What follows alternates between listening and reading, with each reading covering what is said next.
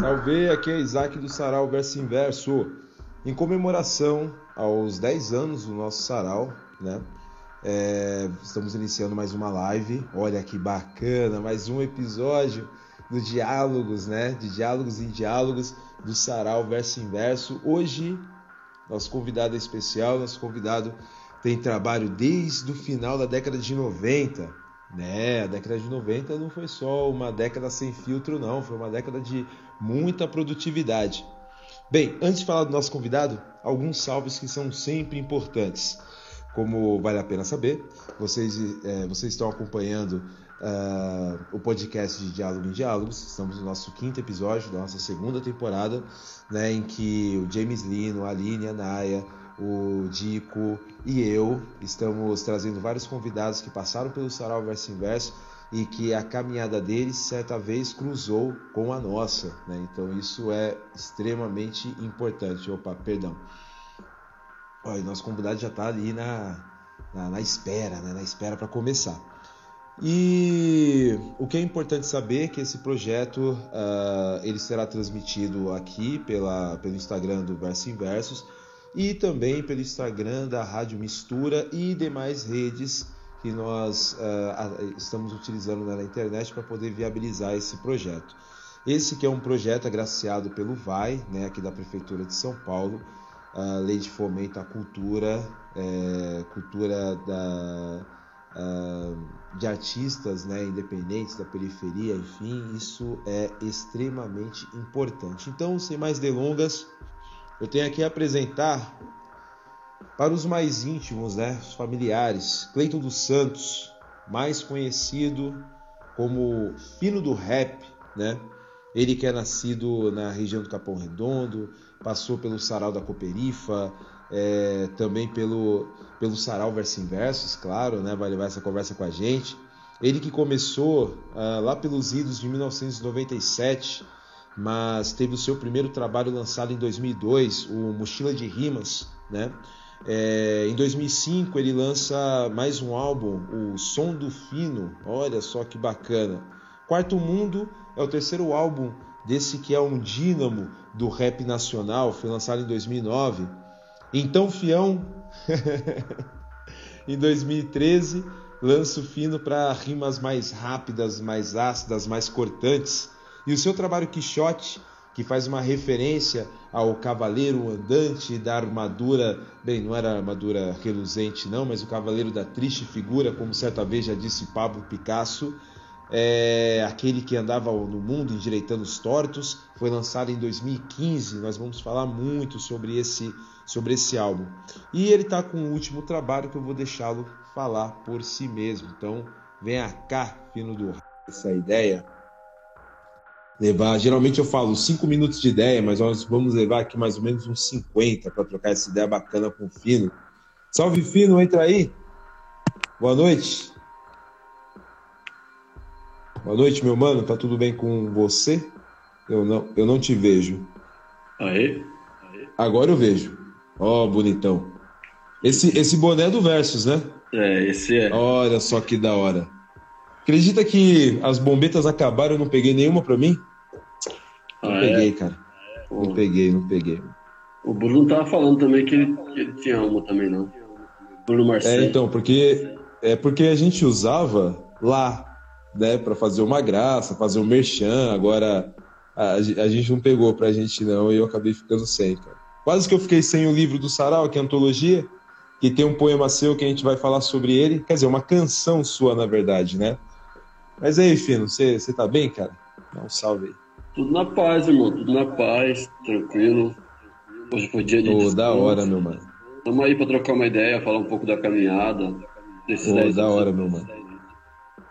É uma honra tê-lo aqui, porque você faz parte não apenas da caminhada do verso, mas a caminhada daqueles que é, aprenderam a se ver naquele sarau, né? Aprenderam a gostar de si mesmo, aprenderam a gostar de sarau, aprenderam aprenderam a aprender. Eu acho que essa é uma verdade muito importante. Deixa eu afastar aqui, dar uma, uma aberturazinha para o cenário ficar mais, mais da hora, mais bacana, mais legal. Pronto, aí, legal. Eu gosto daquela camisa ali. Infelizmente ela não me serve mais, ela deu uma encolhida. Então fica só na. Eu falo que ela encolheu. É. Mas aí ela fica só na exposição. Bem, o que a galera quer saber, e eu também, é quem é quem é fino do rap e se, e se há um fino do rap e um Cleito do, do Santos? Há, um Cleiton e há um fino? Ou, ou fino é somente um nome artístico, por, por assim dizer, um nome de batismo no rap que você ganhou? Então, é, essa pergunta é interessante porque o, o Fino é um, é um período de infância, na verdade, né? E quando eu decidi cantar, é, eu precisava escolher um, um vulgo para cantar. E aí, e aí eu usei o fino porque eu já usava o fino na pichação. Como vários. Ah, demorou. Como vários adolescentes já da, do meio dos anos 90, do final dos anos 90 para 2000 ali, que, se, envolveu, se envolveu no meio da pichação. Né? E aí eu tinha esse apelido no, no meio da pichação, e aí quando eu comecei a cantar, eu, pá, continuar sendo o fino, né? Então, ah, legal. Então era, é era, era o seu nome. Uma coisa que veio dos camaradas na rua. Tipo, você, vai, você vai pichar, você vai fazer o que no mundo? Ah, você é magro, então você é o fino. Que eu era, sempre fui um moleque muito magro, né? Ah, da hora. Não que tenha mudado muita coisa hoje em dia. da hora, da hora. Eu, eu, eu lembro que eu vi, eu li em algum lugar que a sua, que antes de você é, resolver dar mais atenção no seu trabalho artístico, né, seu trabalho como MC, como rapper, você começou como todo mundo na quebrada começa. Começou CLT ali, batendo cartão, muitos não começam CLT, mas começou num trampo bem convencional. E você começou limpando vidro, né? É, na verdade eu sou de uma família de, de pintores, de pintor de fachada, né? Eu acho que, não sei você, mas como a maioria dos meninos da, da, da, quebrada, na verdade, até os 15 anos eu era cego por futebol, eu queria ser jogador de futebol, né? Aí com 15 anos eu vi que eu não era tão bom e precisava trampar para ajudar minha mãe, então eu deixei o futebol de lado e fui trampar com o meu irmão mais velho que já trabalhava, de, de cordeiro, de pintor de prédio, por influência de, de, dos meus tios, né? Então, meu, veio o lance de família, o lance da, do pintor de fachada, que a gente pintava prédio.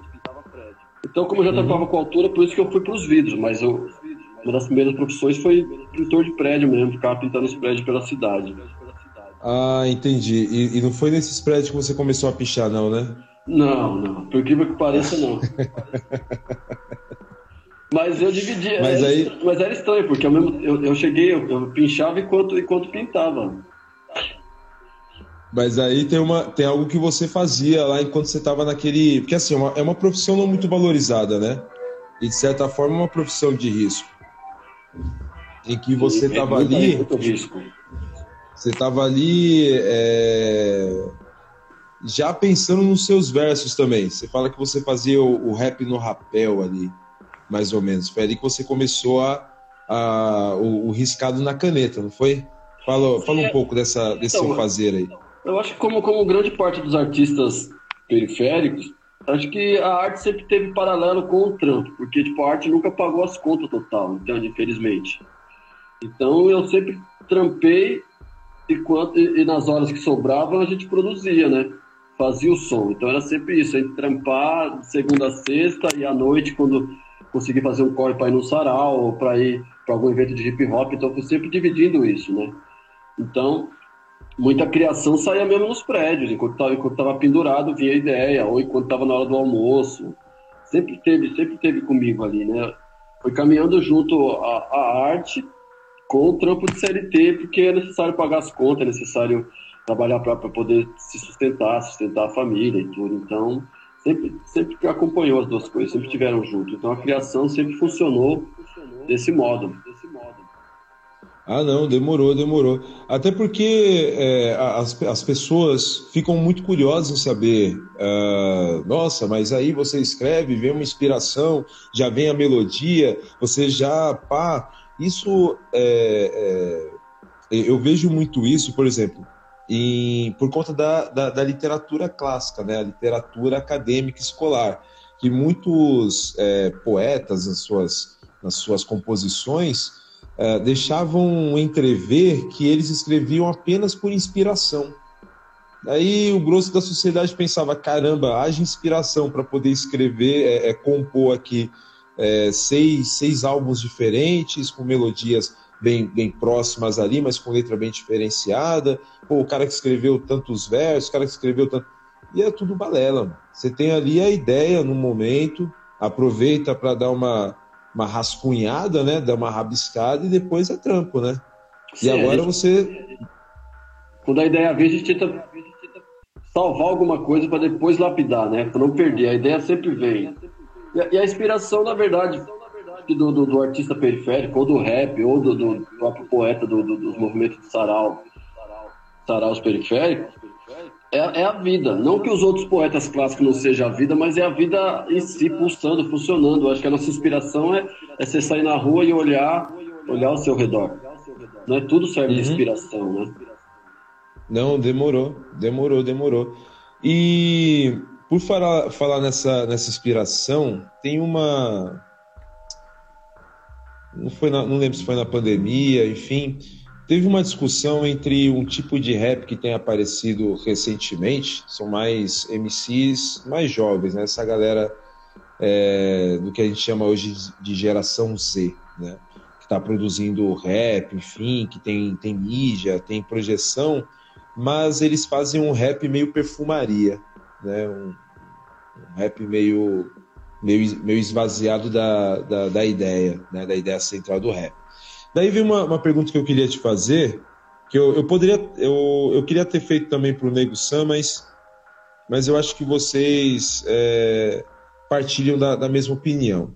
Ó a resposta aí, ó. Fico aqui riscando no meu, no meu roteiro. É que o, o rap ele é sempre crítica é, é, social ou cabe também esse rap perfumaria? E essa pergunta me veio porque na última semana eu estava ouvindo o seu álbum, o, o Quixote, né?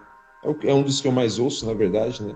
Estava ouvindo o seu, seu álbum Quixote e isso me veio à mente quando eu escutei aquela canção Efêmera Emoção, né? Que é o, um, que é um, um, chaveco ali que vai, vai rolar uma, uma situação entre o humano e a mina, Sim. e o cara tá mandando muito bem na letra, ele, ele consegue o coração da, da, da, garota. Comenta aí, é só crítica social ou cabe perfumaria também, cara?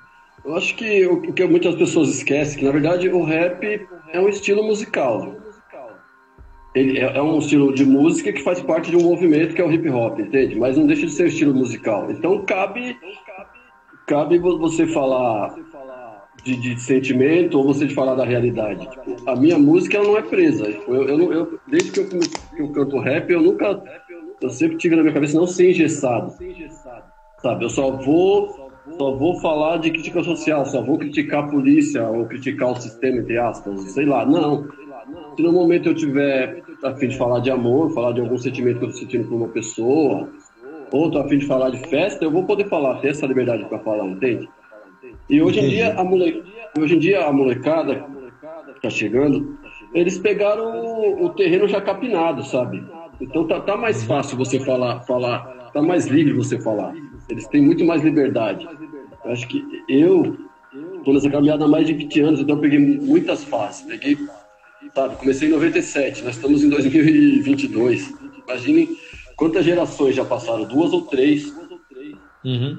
Entende? Então, e ela, e ela foi se transformando. Então, hoje em dia, o, o rap é uma música tipo, na internet que tem milhões e milhões de views, bilhões de, audi de, audi de audiência, de audição. Então, todo mundo, os moleques estão em outro momento, tem, tem gente ganhando muito dinheiro. Mas cabe todo mundo. Tem quem prefira continuar com a crítica social. E tem quem prefira continuar sentando, sentando o dedo no sistema, falando mal, trazendo um som mais carregado na crítica social, entende? Eu, eu tomo cuidado de querer, porque a gente às vezes soa, pode soar que a gente tem um pouco de inveja de quem, de quem tá lá em, de quem tá não lá em cima, mas quem tá mais visível no momento. Entende? Hum, Meio que um recalque, tipo, o meu som não tem tanto alcance, então o mano que tá lá longe, ele é ruim, o que ele faz é, o que ele fala é fútil. Tá, Entende? É porque tem, tem uma coisa que é engraçada, as pessoas falam muito de é, o rap que fala a realidade. Mas a realidade, a realidade não é tudo, a realidade não é amor, não é, não é, não é conflito. As pessoas não amam na, na, na vida também. Uhum. E há quem defenda que tudo que a gente faz é por amor, cara. Entendeu? Tem. Porque assim, os antigos. O, antigos filósofos, né, lá, Platão, Sócrates, essa galera aí perfumada, uh, quando eles falam de amor, eles pensam no amor como uma força motriz, né? É o Eros, o deus Eros, que eles consideravam o maior dos deuses, porque ele que faz com que as pessoas ajam, né, por meio das paixões, das suas vontades. Então, tá, tá no bem, tá, tá da hora. Então, e a primeira emoção que você cita é um som até que eu, eu fui pego de surpresa que ela, ela, part, ela, ela, fez parte de uma série aí que tem na, na HBO que chama Amsterdã. E aí um mano me avisou na internet que ela tava dentro, da, dentro de uma cena, ela toca lá, no, no, acho que no último episódio dessa série. Só que é uma música que ela, que, Eu não que, sabia, não. É, Amsterdã ela, é série? Amsterdã, na HBO. Acho que ela toca no último episódio lá, da primeira, da primeira temporada. Demorou. É uma música, mano, que é, que é engraçado, porque na verdade, ela, ela, eu, eu, eu tava ouvindo muito na época, tava bombando o Tiaguinho no Exalta Samba. Uhum. Sabe? Aquele, era brincando com isso, aquele, aquele, aquele cara que se mete a galã, que tipo, eu, eu prometo tudo, te dou carinho, mas tipo, não tem compromisso, é só agora e pá. Uhum. Só que se você for pegando a letra, no final eu, eu, eu meto uma, uma vinheta que o cara acaba se apaixonando. O cara se paga de garanhão, mas no final ele acaba se apaixonando. Ah, é, sim. Só que aí a mina, que é o trecho de um filme, que a mina fala, não, vamos ficar só com a poesia nesse momento, na verdade, a mina dá uma bota nele. Uhum. É meio que essa brincadeira. Tipo, o cara faz de tudo pra, pra ficar com a mina e tá dizendo que, que é só passageiro, mas na verdade ele se apaixona. É, esse aí é o, é o, é o perigo, hein? Peixe ele vende, pela ele, boca. Ele vende a efêmera emoção, só que ele acaba se dando mal. É, ele se dá mal porque ele, ele se apaixona e a mina que tava numa outra vibe, né? É. Ó, tem o pessoal dando um salve legal pra gente. Da hora, a Tata via, aqui via, dando salve. via Tata, viu o Rogério. É isso, o Rogério falou que as melhores do Fino são as mais profundas. É aquela de gosto também, né, Fino? É.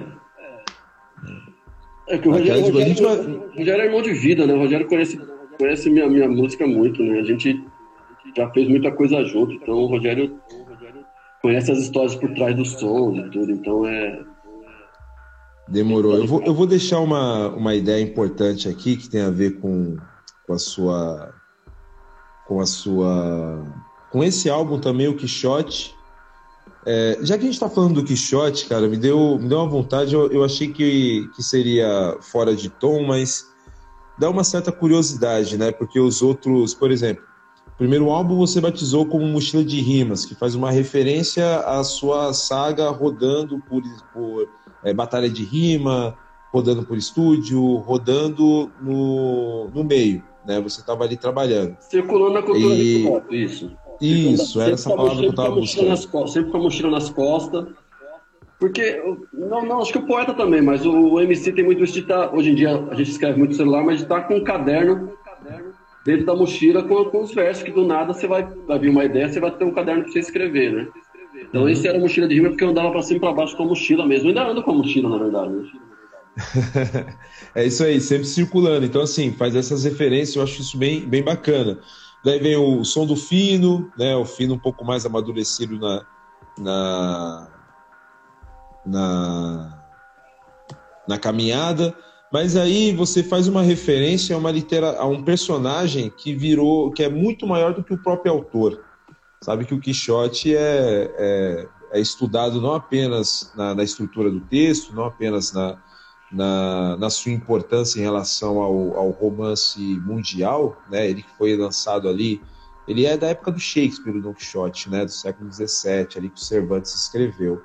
E o, embora nós tenhamos aqui em São Paulo um colégio que se chama Miguel de Cervantes, muitas pessoas não associam o autor à obra. O, o Quixote é muito maior.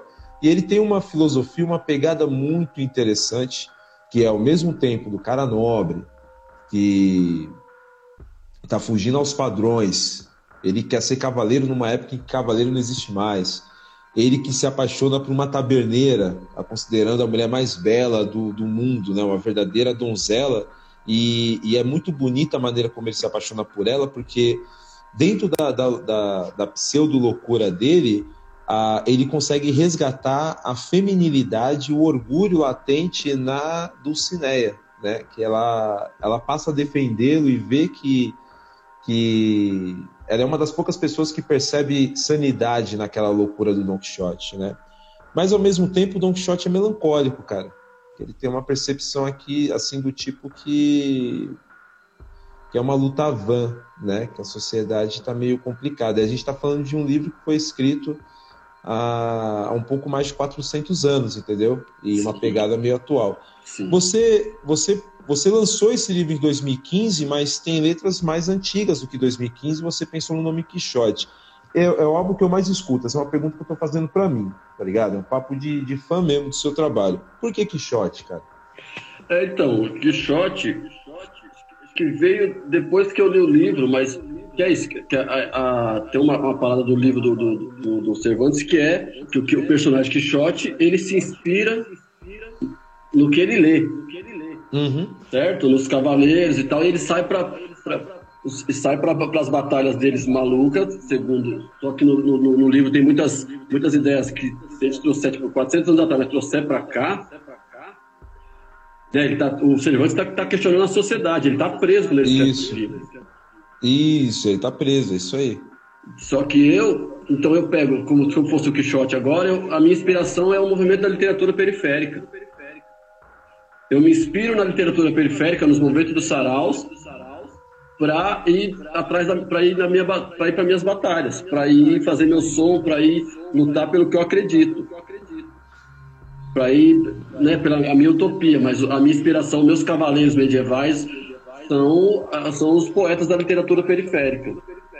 Eu faço essa analogia, entendeu? É, o pessoal. Eu do... acho essa provocação que eu acho muito louca, o, o, o Fino, que assim é, é levar o indivíduo a pesquisar nas entrelinhas, né, mano? Então isso, isso eu acho, sempre achei bacana no, no, seu trabalho, né? Eu que acompanhei ali é, você produzindo, uh, na época que você estava produzindo aquela, aquele clipe, a música do, dos Meninos Bom, né? Sim. E isso vem, eu, eu imagino que isso vem a reboque também de muita ideia trocada. É, você mencionou Sarau e o grande Sarau que serviu de, de, de base para muitos de nós foi o Sarau da Cooperifa, né, mano? Sim, sim em que o Vaz ali defende a ideia de, de que vida louca é quem estuda, né, mano? É. Bem essa pegada aí do Vaz, né? Vida louca é quem estuda. Uh, já que a gente tá nessa ideia do sarau, mano, uh, e você é uma das crias do, do, do Cooperifa, você faz um trabalho com eles ainda, né? É, eu, eu, foi, foi mais intenso ali pro, entre o ano 2013, 2014, 2015 Daí aí depois eu acabei ficando um pouco distante, que foi mudar para mais, mais longe, mas, mas respeito, admiração, carinho pela, pela família toda, tipo. É dessa época o, o resenha o resenha poética da Várzea? É dessa época? Resenha é perto, é 2014. Hum. E o que, e o, o que era exatamente? Porque eu sei que o Vaz tem um trabalho com futebol de Várzea, que ele curte futebol de Várzea, então ele prestigia os manos do futebol de baixo chamando também para poesia, para o lado da literatura, enfim. Né?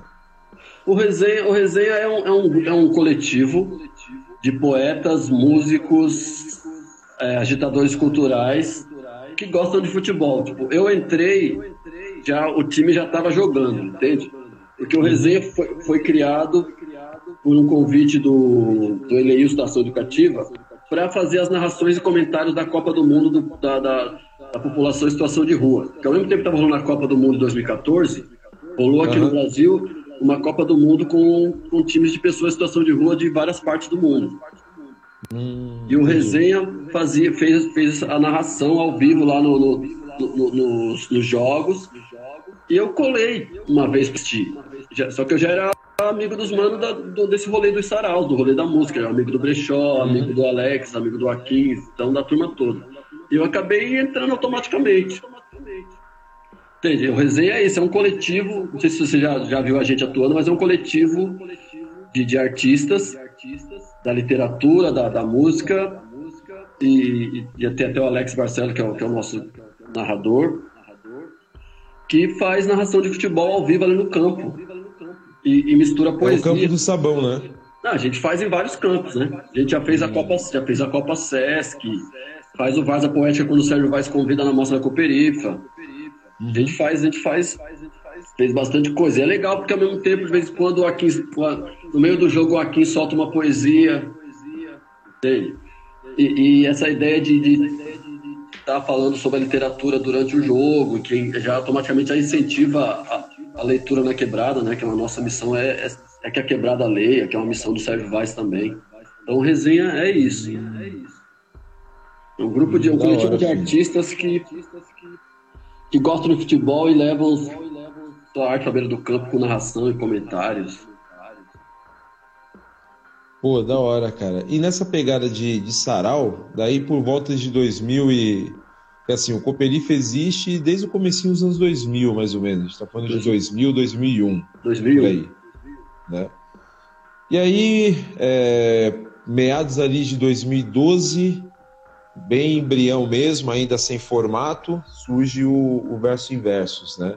E o formato do verso inversos era de dar, é, dar espaço para quem não se sentia com tanto espaço perto de, de poetas que já estavam na, na caminhada ali de 10 anos, é, é, compartilhando e partilhando a, a, a, poesia, né? Tá perto ali de um fino, Tá? E, e, ter a oportunidade né, de estar perto ali do filme do rap, que é, putz, é um sarau novo, tô aqui, pá, então todo mundo é nós, né? Tá ali na oportunidade de estar perto de um filme do rap, estar perto de, uma, de um Jefferson Santana, do Sérgio Vaz, da, de uma Tata Alves, né? Dessa galera aí que é gigante. Fala aí qual é a sua. o que significa, o que significou, é, principalmente quando a gente tem, tem lembranças sempre é, a, a maioria delas, ou no escadão ou no espaço comunidade. Né? O que significa ou significou o Sarau Verso Inverso para você, o Fino? Ah, o Sarau Verso Inverso significa muito para mim. Eu tenho muito, muito amor, muito carinho, porque é, é, um, é um bonde puxado pelo Dico, né, mano? E o Dico é um, é um, parceiro que eu conheço desde quando eu comecei a cantar rap também, sabe? É, é uma história meio parecida com a do Rogério ali. E é um sarau no Monte Azul. E eu, mesmo nunca tenho morado no Monte Azul, é, é, um bairro que eu, que eu tenho muito no coração. Eu acho que é um bairro muito cultural, muito efervescente. E o Dico ter, ter fortalecido junto com a rapaziada e criado o Verso e Verso ali no Espaço Comunidade, foi tipo meio que uma, uma, uma cereja. Já tinha o Samba do Monte. E o Dico trouxe um sarau que era um. Tava tendo, tinha, já tinha Coperifa, já tinha o Binho, já tinha vários outros saraus pela cidade. Era justo ter um sarau no Monte Azul também, né, mano? Então, o verso, para mim, eu tenho muito carinho. Tô, acho que eu estava na primeira edição. O Dico até no começo me chamou para que eu, eu, fizesse parte para ser mestre de cerimônias, eu acabei, eu acabei não, não, conseguindo e tal. Mas o verso, mano, o verso, eu me considero parte, mesmo nunca ter sido parte oficialmente. Assim. Hum, entendi. E, e surgiu, e é legal porque surgiu muita gente nova, tipo, surgiu, apareceu muita gente nova foi uma nova porta, sabe? A Cooperifa já tinha esses poetas que você está falando aí, já iam uhum. na mas aí no verso, pessoal de próximo aqui da região do São Luís, do, do Ibira, de outros lugares, começaram a colar no verso. É, aparece o. o é... Aparece, aparece a Aline. Beleza. E da hora que. Isso, aparece a Aline, né? Trabalhando bastante. Aparece a própria Tata Alves, né? A própria Tata Alves estava aí agora, deu um salve. Isso. O Berê, cara, você lembra Berê assinava Bruno Fagundes, que é o nome dele, né? Bruno Fagundes.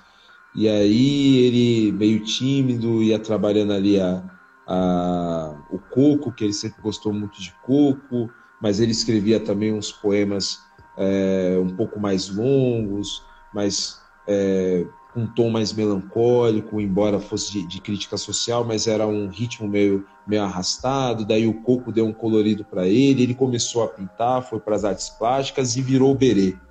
virou um personagem de si mesmo. A conversa dele com a Aline tá bem bacana, tá também no nosso, no nosso canal.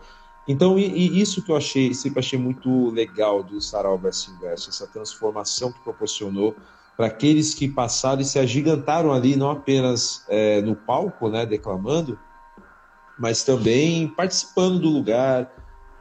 E tinha, lembra que tinha o rango da ideia? Também. Ficava faminto. E tinha, né? outro, tinha galera que... outro, outro, formato também. Tinha as, tinha as performances do, do Bruno e o cabelo, tipo. Né? É, saiu, da, daquele, é. saiu, da, saiu daquele, daquele que era o natural dos outros saraus, que é alguém vai lá na frente e chama a pessoa para ir declamar. O pessoal foi, foi sendo criativo e trazendo outras coisas, trazer, criando a própria cara também, né? Era, era. O sarau foi, foi se transformando e, foi, e de fato foi é, agregando né, esses novos essas formas estéticas, criando o seu próprio estilo, e isso, isso foi muito interessante. E, e fazendo surgir ali interesses em comum uh, em pessoas tão diversas, né? E descobrindo, fazendo a gente se descobrir ali naquele espaço. Por falar em se descobrir, eu queria emendar numa questão que Pode ser uma pergunta boba, mas é uma pergunta que eu acho legal fazer, cara. Porque assim, você valoriza muito a educação, você que é também arte educador, né? Já, já fez oficinas e, e, e afins. E você agora está é, tá terminando o curso de pedagogia? Então, eu, eu cursei três anos e meio, estava tava terminando, estava no último semestre. E aí, com a pandemia, eu acabei vacilando e porque eu estava com rotina de trampo, como eu, eu trampo como orientador socioeducativo no centro de acolhida para homens em situação de rua. Então, uhum. durante a pandemia foi um serviço emergencial. Estou usando uma desculpa, mas foi um vacilo meu. Mas esse é um dos, dos motivos. Então, eu, tra eu, tava, eu trabalho durante a pandemia, eu não tive quarentena, não fiquei em casa. Uhum. Trabalhei todos os dias, então, e aí as aulas ficaram remotas. Só que eu tava nessa pilha de trampar o dia inteiro, quando eu chegava em casa eu não, eu não, eu não queria estudar, entende? Eu não queria pesquisar. É, era o cansaço mental, né, cara? Eu queria realmente desligar e não pensar em, em mais nada, chegar em casa e descansar. É, era o cansaço mental, mano. então eu acabei, eu acabei, perdendo, eu acabei perdendo, perdendo a bolsa por duas matérias. Então eu vou ter que recuperar duas matérias aí para poder me formar né? Então, logo, logo menos vou correr atrás de outra faculdade para fazer isso, mas é isso. Eu tipo, entreguei, um, entreguei um TCC, mas aí eu bombei em duas matérias que eu acabei não, não fazendo durante o último semestre. Hum. Mas é que a gente é pedagogo da rua também, né? Entendi, entendi. Isso, isso, isso acontece, nego. O que você. O que te falta é. O que te falta em, em documentação te sobra na, na, na, prática diária da pedagogia. Né? Quem Sim. perde Bem, quem perde, quem perde são eles por enquanto. Na verdade, não é nem perder. É, fica, fica na espera, né? É que são as, são as regras. Né? São as regras. É, são as regras, são as regras, isso mesmo. São, Mas o que me levou para a faculdade foi a música. Porque você queria. A, a intenção era levar a música para outros espaços ou aprimorar a escrita? Qual, qual era a pegada aí, cara? Não, por exemplo, quando eu. que eu falo muito para a molecada que tá começando, quando eu comecei a cantar rap, fazendo uma, uma, uma, volta lá no começo da, da nossa, nossa ideia. Hum. Quando eu cheguei, comecei a cantar rap, comecei a colar nos espaços. Não, ainda não tinha os saraus ainda, tá ligado? Isso é 97. Então, um lugar muito forte uhum. era a Casa de Cultura de Santo Amaro. Tinha o projeto Ratio 10, onde toda sexta-feira se reuniam grupos lá. Tipo, você tinha que dar o nome para cantar para fazer duas músicas. E aí você ficava esperando na fila ainda para ver se conseguia no, no próximo mês tal.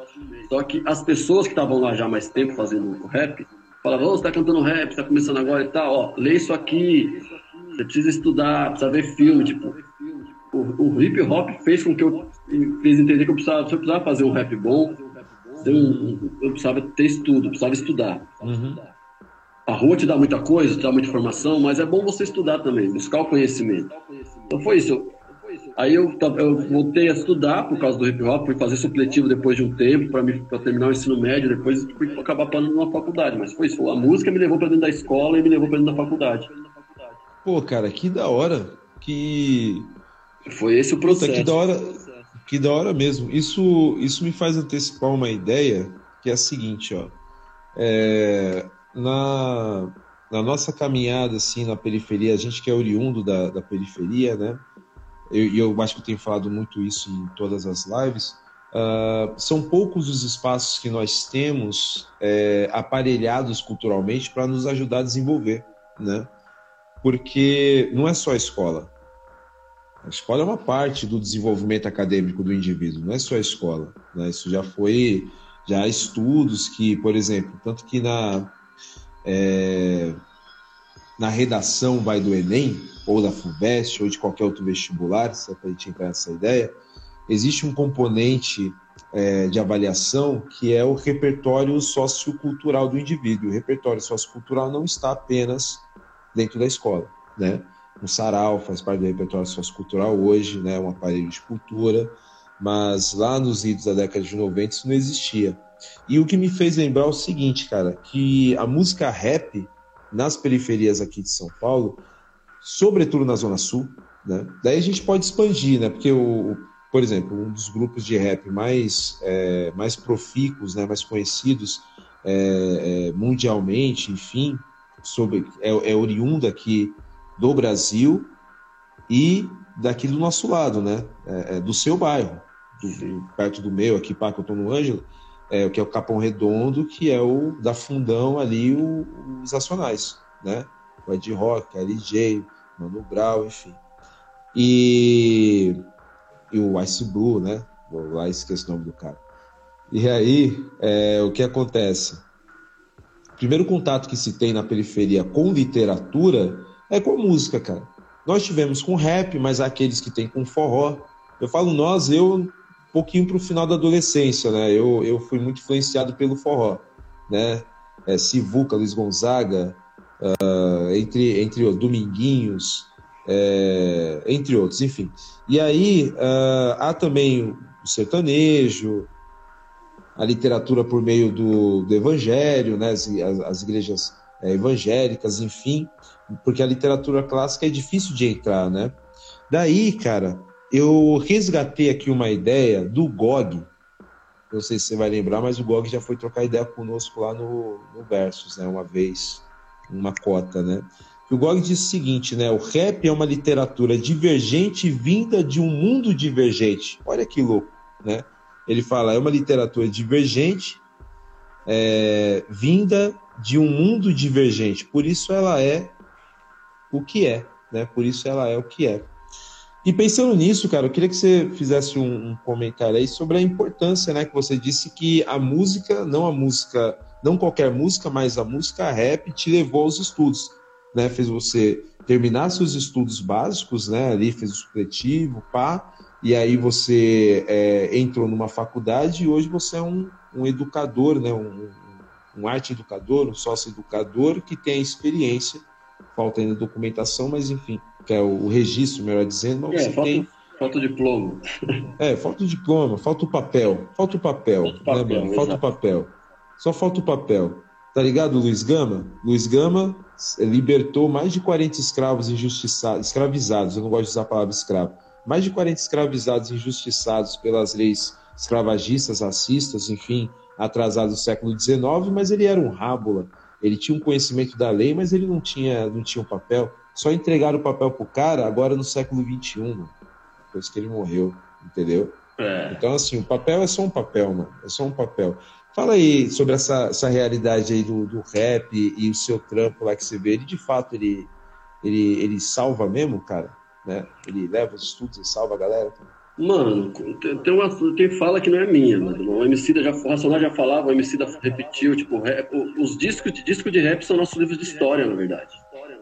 Se você pegar muito disco de rap, você for ouvir, se você pegar o livro, o livro, ó, tempo do, você pegar o disco uhum. do Menos Crime, que é de 98, entre a adolescência e o crime, você, você conhece a Zona Leste daquela época, a periferia da Zona Leste de São Paulo daquela época, você conhece ouvindo aquele disco. Você, você ouvindo Sobrevivendo, Sobrevivendo no Inferno, que virou agora, que virou um livro agora, as letras. Virou livro e está sendo estudado lá no Unicamp. Entendeu? Você vai, você vai na periferia de São Paulo dos anos 90, onde hoje é o lugar mais perigoso do mundo. Tipo, os, os nossos discos de rap são livros de história. Entende? E, e, isso foi que, que, educou muita gente, que salvou muito mesmo. Tipo, eu era um moleque, eu era um adolescente que queria jogar bola, depois desistir. que tava pichando e que tava meio, meio aí pra vida, tipo. Uhum. Que decidi falar, mano, vou, fui no show do Racionais na Praça do Campo Limpo e falei, mano, que que é isso? Onde eu tava? Entende? Uhum. Fui, falei, puta, saí, saí de lá, falei, é isso que eu quero pra minha vida, e tô há, há mais de 20 anos fazendo isso. Pô, e, tem, e tem vários irmãos por aí que vão falar, vão falar de forma diferente, vai falar a mesma coisa, tipo, mano. Sabe? E depois veio. Tipo, eu sou, eu sou muito grato. Eu sou, eu sou um cara de 42 anos forjado, mano. Forjado e salvo pela cultura periférica. Primeiro pelo hip hop, depois pelos movimentos dos saraus, pela literatura periférica, que me levou a conhecer os slams de poesia. Fui passando por tudo isso e fui me constituindo e eu sou quem eu sou hoje. Sabe, sou, sou arte educador, sou, sou rapper, um músico. Cada um, cada um vê de um jeito que a gente tem preconceito com quem faz rap, porque só é um canto falado, mas sou músico, sou, sou arte educador. Entende? Da hora, cara, da hora. Somos, somos Por falar em música. Ah, não, isso aí é, é extremamente importante. Por falar em música sua, eu marquei aqui na verdade, eu tinha marcado, mas eu, como eu gosto de deixar aberto, né, para ficar exibindo ali, eu perdi a, a, eu perdi a marcação, mas eu lembro o número da página que eu estava lendo e você vai se lembrar também dessa, é, dessa canção que você nos. É, que você guardou nesse livro aqui do, do nosso sarau, né? Sim. O livro que é a Antologia do Sarau Verso Inverso, que era um livro para ter saído em 2015, atrasou para 2016, e ele foi lançado efetivamente em 2018 com essa capa bonita aqui que foi feita pela filha do Gessé. Linda. Né? O Gessé e ela né, estavam brincando e fizeram essa capa. Eu achei que ficou muito louca essa capa. E seus versos começam assim, cara. É o Dose de Leão. Dose, Você lembra dessa música? Dose para Leão. Shot. Isso, Dose para Leão, perdão, Dose para Leão, né? Fino do rap. Você começa aqui, ó, meta as ideias sem pensar no prejuízo Sigo correndo atrás sem medo da dor e do sino, da, do, da dor e do siso. Eu não espero nada de onde nunca veio. Sem ajudar do início, eu encontrei o meu meio. Sabe? Então, assim, tem umas pegadas muito bacanas aqui nessa letra. Não apenas o ritmo, mas sobretudo no que diz respeito a se lembrar de onde veio, a importância das raízes, né, a importância de quem são os griots, a importância de quem veio antes, né, mano, de quem pavimentou. Daí tem uns versos mais específicos aqui, ó. Uh, não fiz promessa nenhuma e não devo nada para santo. Não sou camaleão, eu tenho diretriz. Acho bacana nessa ideia do camaleão. Quem se faz, né? Quem não é de fato. É, tipo, sabotagem, respeito é para quem tem, né? É, eu não sou planta que vai crescer sem raiz. Sei bem de onde veio o rap que aqui escrevo, do mesmo solo que Racionais, Sistema Negro. Aí isso eu acho isso muito louco, ó, do mesmo solo, não apenas do, do território de fato, né? Zona Sul de São Paulo, pá, Capão Redondo, mas isso me lembra muito, cara, é, a simbologia de um símbolo adinkra. Adinkra era um povo da região de Gana, que fica no noroeste da África, perto do Benin, perto da Nigéria, perto da Guiné, né? E tem um símbolo que se chama Sankofá, é o símbolo de um, uma espécie de pássaro, como se fosse uma galinha da Angola, parece. É um pássaro que está com a cabeça virada para trás, quase encostando na própria cauda. E uh, o significado é resgatar o passado para ressignificar o presente e construir o futuro. E aí, na, na, no começo do álbum amarelo do, do Emicida, ele diz um ditado, né, um ditado de Urubá, que faz referência ao Sankofá porque são localidades bem próximas. Ele diz, ó, Exu matou um pássaro ontem com uma pedra que ele atirou hoje. Ou seja, é a ideia que o filho do rap colocou aqui, mano. Eu sei de onde meu rap veio. Fala um pouco de, dessa letra aí, cara, que essa é uma das que eu mais gosto do, do Quixote. Então, essa, essa letra, ela meio que um, que um desabafo. Ela surgiu, ela surgiu no momento que eu tava muito chateado porque, porque em 2011 eu mudei para Floripa, né? Então eu conheci uma pessoa e tal e fui, fui para lá, fui para Floripa, fui ver qual é, fui, fui morar em outros, em outros estados, em outra cidade. Mas você ficou pouco tempo lá, né? Fiquei, fiquei pouco tempo. A saudade da, da, da selva de pedra foi, foi maior. É, porque eu lembro que pelos idos de 12, 13, você estava aqui no Sarau. Sim, então. Eu fui para lá, fiquei seis meses. Ah, demorou. Foi, foi. Fui, fui em, em maio, fui em maio, fui em agosto de um ano e voltei em fevereiro do outro. Hum. Mas aí, eu comecei a fazer uns rolês lá, né? Cheguei a fazer um rolê lá.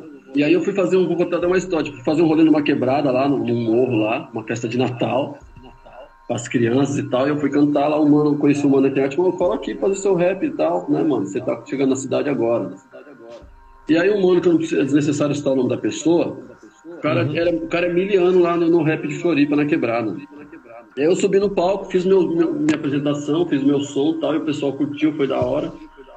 E aí o mano, no final da festa, subiu no palco e começou a fazer um discurso meio estranho, tipo, porra, não sei o quê, o cara vem de fora achando que vai chegar aqui, vai tomar conta. Tipo, o cara não entendeu que eu tava ali, que eu, que eu amo fazer música, eu não tava ali para competir com ninguém. Mas o cara vem com esse discurso como se eu estivesse chegando na, na, na, cidade dele, na quebrada dele, para roubar espaço. Né? Entendi. Os caras achando que já tem rap aqui há muito tempo, tem os manos e tal, não sei o que. Fez esse discurso lá no palco. Uhum. Aí no final do show, lá embaixo, ele falou assim: Ô, oh, mano, falei esse bagulho que precisava falar e tal, mano, que aqui nós também tá, tá e eu conheço o Brau, eu conheço o Chorão, então eu firmeza, irmão. Só respondi ele firmeza e depois fui embora pra minha casa. E aí eu fui com essa revolta e aí o, o, outro parceiro de lá, um produtor, tinha me chamado pra fazer o som. E aí o cara mandou um beat e eu comecei a escrever em cima. Eu tava com essa raiva e eu comecei a falar quem eu era, né? Essa música fala quem eu era, né? Essa dose para leão é, é, uma, é uma, tipo uma frase de, de vó. Quando você é um menino muito bagunceiro, esse menino é dose para leão, né? É, é difícil. Os mais é velhos falam, esse moleque é, é, difícil, é bagunceiro. Esse vem, vem questão da, de avó, mas é isso, é meio que um desabafo. Então tá falando sobre, sobre mim, quem sou eu, da onde eu vim, quais são minhas referências. Tipo, dose para leão é isso. Né? E tipo, e, e, às vezes parece até uma crítica à religião, mas não é, né? Porque não fazer promessa é tipo você você se, se, se escorar em alguém famoso, né? Não uhum. fiz promessa nenhuma, não deu nada pra santo, tipo. Ou, não vai pagar pedágio, né? É, tipo. A ideia, a dose para leão é isso, surgiu do desabafo do momento de, de, de, chateação, que o cara não entendeu nada que eu tava ali. Tipo, eu já fazia rap aqui em São Paulo há muitos anos. Eu, não é porque eu mudei da minha cidade que eu ia mudar para outro lugar e ia parar de fazer o que eu, que eu amo fazer. É, isso aí faz todo Eu acho isso. Eu sempre achei isso muito da hora. Eu. É, é meio chato a gente ficar pedindo pro a gente ficar pedindo para o autor explicar o, o, texto, porque a intenção do texto é, é ele viajar e ganhar novas significações. É, cada um, cada um da sua como, como a Mas pintura é, também, né? É, então, como a pintura, mas a graça, mano, por exemplo, já que você citou a pintura, uh, os pintores renascentistas, como Leonardo da Vinci, os, o negócio deles não era só pintar, como se fosse pouca coisa que eles, que eles já faziam, né? O bagulho era louco lá mas também era mostrar que eles eram fodas o suficiente para extrair a cor da natureza e criar a própria cor. Os caras faziam lá a alquimia necessária. Eu sou incapaz de explicar porque sou extremamente leigo no assunto. Fazia a alquimia necessária para criar tinta. E falava, mano, olha, olha, esse azul aqui não existe, esse azul é meu, eu criei, o bagulho é doido, mano. Eu só soube disso porque eu fui na exposição do Da Vinci, numa exposição que estava aqui em São Paulo, lá na Zona Norte, e tinha todo um trabalho ali explicando que a cor da Mona Lisa que nós vemos hoje, né, a cor é, da paisagem, a cor dela, não é a cor da original, porque anos e anos se deteriorando, a cor se perdeu, né? Então, assim, a gente tem uma interpretação da Mona Lisa que é diferente do que o cara tinha feito lá atrás, né? Daí a gente ficar perguntando, às vezes é meio, sei lá, eu acho que às vezes é, é meio nada a ver. Mas eu, eu me coloco aqui como espectador, como um fã, e acho que quem está acompanhando a gente, ó, obrigado aí quem está acompanhando. Tem uma galera da hora. Mano. Passou o César Hostil aí, monstro, sangue bom, passou Tata. É, ele, ele tá colocando aqui, tem um pessoal muito da hora participando, mano, acompanhando Minhas a gente. filhas passaram por aí também. É, a Dandara, ela falou aqui, foi isso mesmo. Dandara Lawanda. Comentou. Isso é da hora. Eu até tirei uns prints para depois mandar para você. Uhum. É... E aí, assim, eu me coloco fazendo essa pergunta que a gente fica com vontade, né? A gente tá com o artista aqui, pô, vou perguntar, entendeu? Sim. Então, ó, Para quem acompanhou a live até aqui, só tenho a agradecer nessa celebração do Sarau Verso Inversos 10 anos, né? Nós que fomos agraciados, eu uso a expressão agraciado para dar uma moral para a lei de fomento à cultura, né, mano? Mas foram, foram dias escrevendo o projeto, colocando muita gente boa nele, para poder mostrar que nós somos relevantes, cara. Eu acho que isso que é importante, né? Nós somos relevantes para a cena cultural, não apenas para a cena cultural periférica, né? A gente faz esse recorte de cena cultural periférica para mostrar de onde é que a gente veio. Igual você, na, naquela sua necessidade de marcar sua caminhada, né? No Dose para Leão. É, mas também nós somos é, é, relevantes simplesmente para a cultura, para a cultura nacional, para a cultura paulistana, para a literatura é, daqui da, da, cidade de São Paulo, para a literatura uh, brasileira. E, e, nada mais significativo do que isso está acontecendo, por exemplo, essa celebração nossa aqui do, do Sarau, está acontecendo hoje, em 2022. Não pelo cenário político, mas pelo cenário que nós tínhamos 100 anos atrás. Por exemplo, a Semana de Arte Moderna, de 22, lá com Oswaldo de Andrade, Mário de Andrade, essa galera aí, Manuel Bandeira, pá, era uma semana muito é, pomposa. Foi um evento elitizado, foi um evento em que muitos artistas populares, por exemplo, o Donga, né, que tinha gravado o primeiro, o primeiro samba, né, é, no Brasil, não foi convidado, né, cara? É, pessoas que, que que já eram do, dos meios mais diversos, o samba que já existia, não entrou o samba na Semana de Arte Moderna, que os caras estavam ali dizendo que estavam buscando uma brasilidade. Como é que eles não, não levaram a música da periferia nessa busca pela brasilidade, entendeu?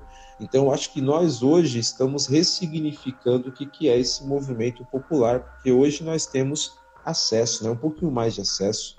Né? É então, um, então, pessoas, esse, esse é as pessoas costumam se despedir dizendo esse foi, né? Mas nós fazemos parte, como eu disse para os Jefferson Santana, nós fazemos parte de uma sociedade de poetas vivos, né?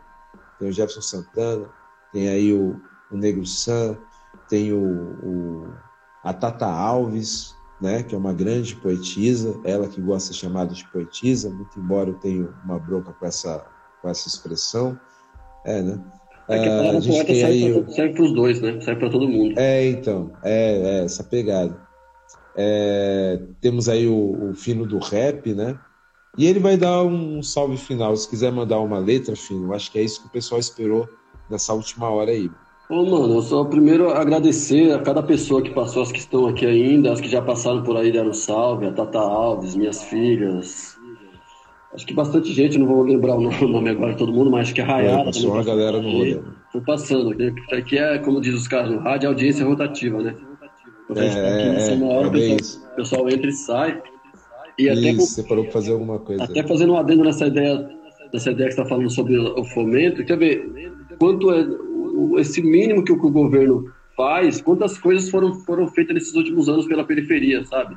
Mostra o quanto o que a gente precisa é, é condições para fazer, né? Porque talento, talento é o que mais tem na, na, na, periferia, a arte é o que mais tem, a periferia, né? Quando esse discurso velho de ah, vou, vou levar arte para a periferia, você não precisa trazer arte para a periferia, a periferia que mais tem a arte, que mais tem artista, as pessoas precisam de, de, de, de financiamento, não precisam de dinheiro, precisam da, de, de, de aparelhagem, precisa das coisas para poder fazer sua arte. Sabe? Precisa de apoio. Isso, precisa do acesso, é do apoio. Os artistas estão lá, a arte está tá lá, olha, olha o tanto de coisa que foi produzida desde que o Vai surgiu.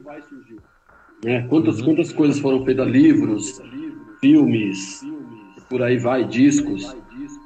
Né? Então isso, isso é muito importante.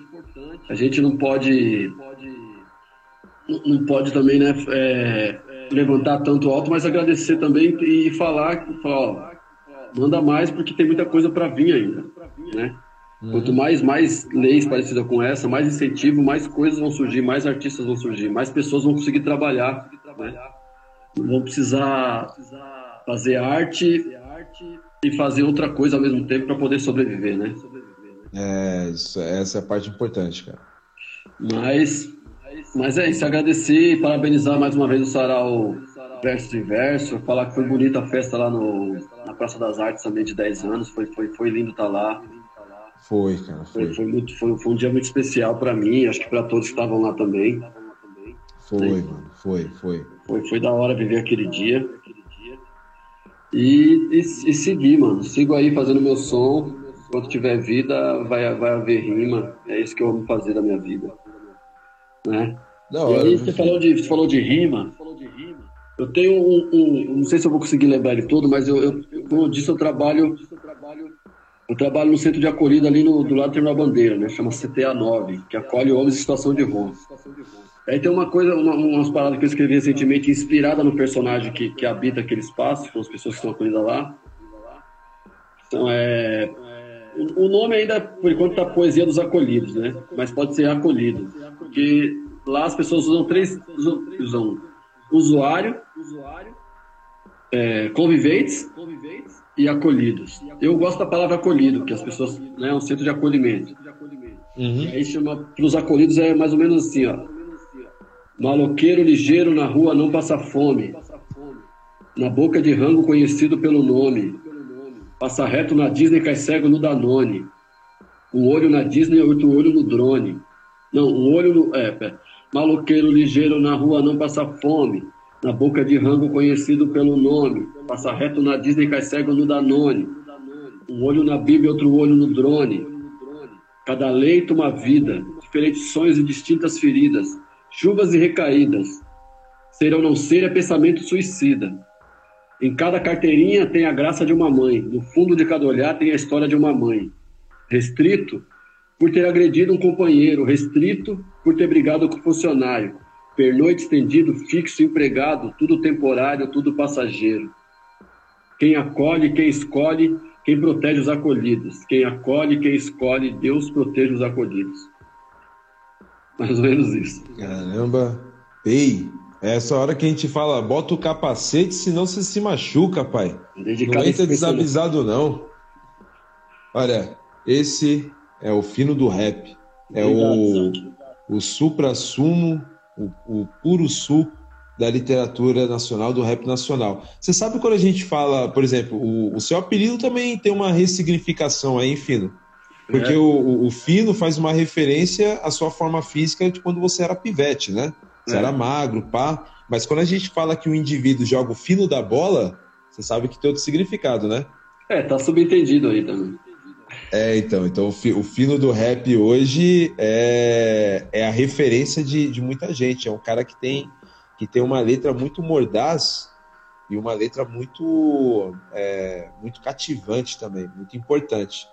Então, ó, só para a gente encerrar, eu agradeço muito quem passou pela nossa, por essa nossa conversa. Saiba que tudo isso é preparado com, com muito carinho. Eu sigo sempre, vocês ficam me, me vendo desviando o olhar o tempo todo. Eu fico seguindo aqui um roteiro, né? Porque isso é uma característica minha, né? Aqui fino do rap, quinto episódio, tudo que eu preciso falar, os, o, os álbuns que ele lançou, as perguntas que eu queria fazer, para não sair desse, desse rabiscado aqui para poder trazer um papo de qualidade para vocês. E o, o, Fino, cara, o Fino é um cara que eu sempre admirei no Sarau. E eu não sei se ele sabia disso, ele sabe agora, né? Se não sabia, ficou sabendo aí, pá. Porque, cara, é, quando a gente fala de griot, né? Aquele que ensina, aquele que está no, no, na vanguarda, não é somente o mestre, a referência de quem é muito mais velho do que a gente. Coincidentemente, o Fino é mais velho do que eu, alguns anos, né? Mas a gente é da mesma geração. É, isso, é, isso é mera coincidência. Eu já falei que o Jefferson Santana é mais novo do que eu e também é uma das minhas referências, né? Um dos meus griots. Então isso é, é reconhecimento, cara, é pertencimento do lugar. Então o fino do rap é aquele cara que jogou o fino da bola, e hoje abrilhanta aí a cultura nacional. Muito obrigado, meu filho. Obrigado, Você obrigado. É hora, que isso. Você, obrigado mesmo de coração, somos... foi da hora.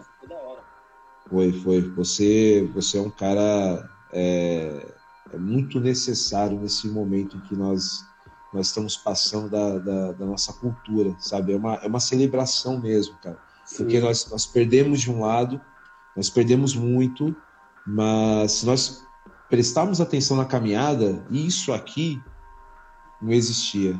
entendeu? Por isso que eu faço questão sempre de fazer essa live aqui desse meu cantinho, é, é que eu gosto de mostrar a camisa, que os livros, né, minhas referências, enfim, que eu acho isso muito importante, tá?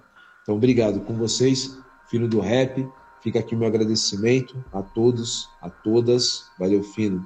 É nóis, cara. Da hora, irmão. viva, viva, viva versus inverso. Viva, viva Beijo sempre. no coração de cada viva um, cada um vivo sempre. É nóis.